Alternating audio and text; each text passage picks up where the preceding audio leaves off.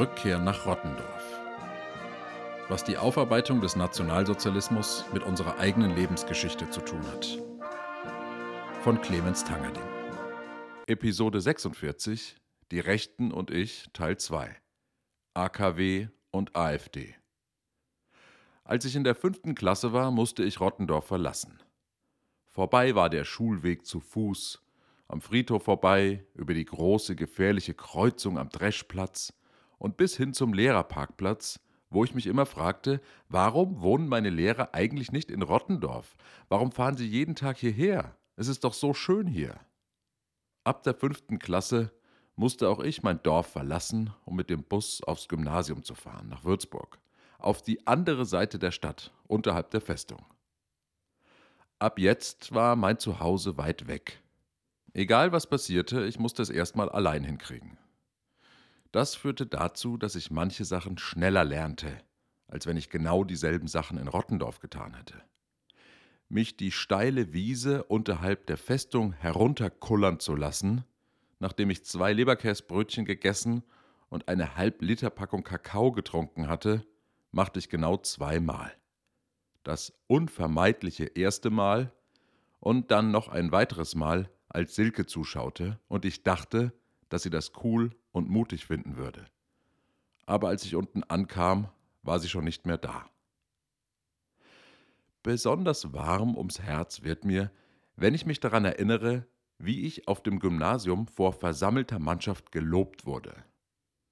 Die Ankündigung des Lehrers, alle sollen mal zuhören, denn er hätte was zu sagen, dann fiel mein Name, dann die kurzen Blicke der Mitschüler, die sehen wollten, wie ich reagiere, meine innere Freude beim Zuhören dessen, was der Lehrer über mich sagte, und dann der Drang, es so schnell wie möglich zu Hause erzählen zu müssen.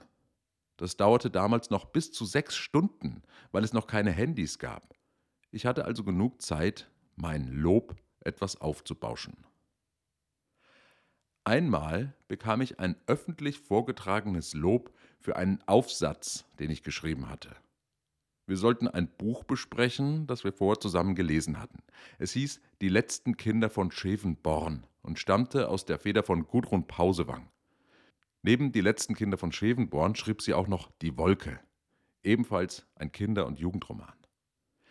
Ich kann mich nicht mehr an die Handlung und die Namen der Protagonisten in dem Buch erinnern, aber an Bilder, zerstörte Häuser, leblose Straßen, abgestorbene Wälder, sterbende Kinder in einem überfüllten Krankenhaus, unsichtbares Gift in der Luft, das die Lungen und Nerven der Menschen zerfrisst, alles ausgelöst durch eine riesige Explosion. Die Explosion ist so grell und so groß, dass die Menschen nicht sagen können, ob sie nur ihre Region, das ganze Land oder ganz Europa zerstört hat. Auf mich haben diese Angstbilder gewirkt, aber es hat sich auch etwas in mir gegen diese Angst gewehrt. Es hat sich Widerstand geregt. Vielleicht war ich als Katholik auch an Angstbilder gewöhnt. An den sterbenden Christus am Kreuz, an den gefolterten Stephanus im Kessel, an den am Baum hängenden Judas Iskariot mit dem Geldbeutel am Boden oder den vor Schmerz und Trauer schreienden Hiob oder den in die Gaskammer schreitenden heiligen Pater Maximilian Kolbe oder die weinende Maria mit ihrem toten Sohn auf dem Schoß oder Jona angstzerfressen im Bauch des Walfischs oder der ebenfalls angstbesessene Isaak auf dem Opferaltar, der von seinem eigenen Vater Abraham getötet werden soll, um nur ein paar zu nennen. Vielleicht haben mir deshalb die Angstbilder des Buches keinen großen Schrecken mehr eingejagt. Denn wahrscheinlich muss man andere Geschütze auffahren, um einem katholisch erzogenen Kind Angst einzujagen, als eine simple Kernschmelze. Mein Lehrer stellte sich vor die Klasse und lobte mich für meine Kritik an dem Buch. Die meisten in meiner Klasse fanden den drängenden, warnenden Ton gut. Dieser Sound sprach sie an. Ich lehnte es irgendwie ab. Und später las ich in Rezensionen über das Buch, dass meine Ablehnung gar nicht so individuell und einzigartig war, wie ich es mir in diesem Moment eingebildet hatte. Viele Kritiker bemängelten, dass das Buch keine Aufklärung betreiben würde, sondern Panikmache, dass es keine Handlungsmöglichkeiten bieten würde und nur Angst und Schrecken verbreiten würde. Warum ich das Buch nicht leiden konnte, das lag letztlich aber gar nicht an Argumenten. Es widersprach meinem Grundgefühl, meinem Grundlebensgefühl. Und dieses Grundlebensgefühl war geprägt von Zusammenkunft, von Miteinander, auch von sehr schmerzlichem Miteinander, von Kämpfen und von Scheitern und von großer Verantwortung, die mich oft überfordert hat, aber nicht von Panikszenarien. Ich hatte schon, als ich das Buch gelesen hatte, zu viele Sachen gemeistert und Gottesdienste vorbereitet, Tische gedeckt, Waschbecken geputzt, mich mit Freunden gestritten, Betten gemacht, Holzscheite auf den Hänger geworfen. Ich glaubte an das Machen und an Ideen und an Kämpfe und Konflikte. Ich war für dieses angstbesetzte Beobachten und Danebenstehen und nichts tun können nicht empfänglich. Natürlich hatte ich Angst, ich hatte viele Ängste sogar, aber ich wollte keine Angst als Programm deklarieren. Angst konnte kein Fundament sein. Wenn ich mir heute die politische Debatte ansehe, fühle ich mich an die Lektüre des Buches zurückerinnert und an meinen inneren Widerstand. Viele Politiker und Politikerinnen nutzen die Umfragewerte für die AfD in ähnlicher Weise wie Gudrun Pausewang die Szenenbeschreibungen nach der Explosion des Atomkraftwerks als Angstbilder.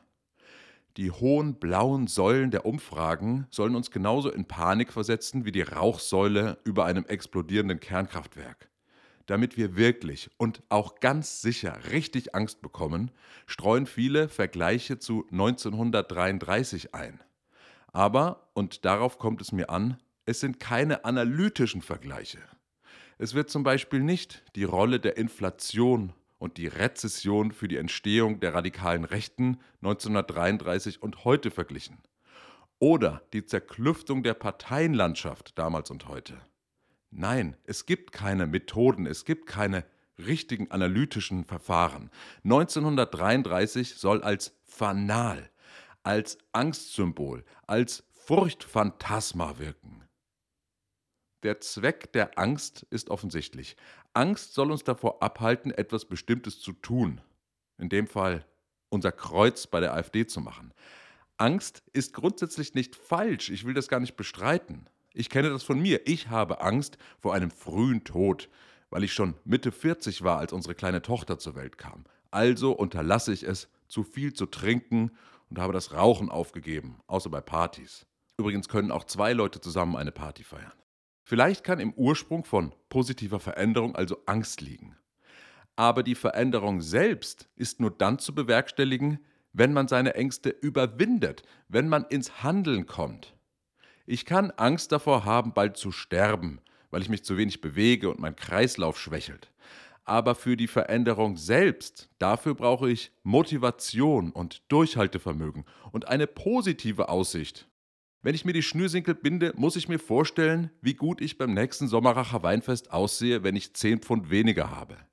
Ich muss mich darauf freuen, wie es dann sein wird, wenn ich es geschafft habe, was ich mir vorgenommen habe. Darauf kommt es an. Die immer höher steigende blaue Rauchsäule der AfD motiviert nur leider zu gar nichts, außer dazu, sein Kreuz auf gar keinen Fall bei der AfD zu machen. Aber dadurch allein ändert sich ja nichts. Auch nicht dadurch, dass ich bei Twitter den NoAFD-Hashtag verwende oder die nächste Rede von Beatrix von Storch mit einem Kotz-Emoji weiter verschicke.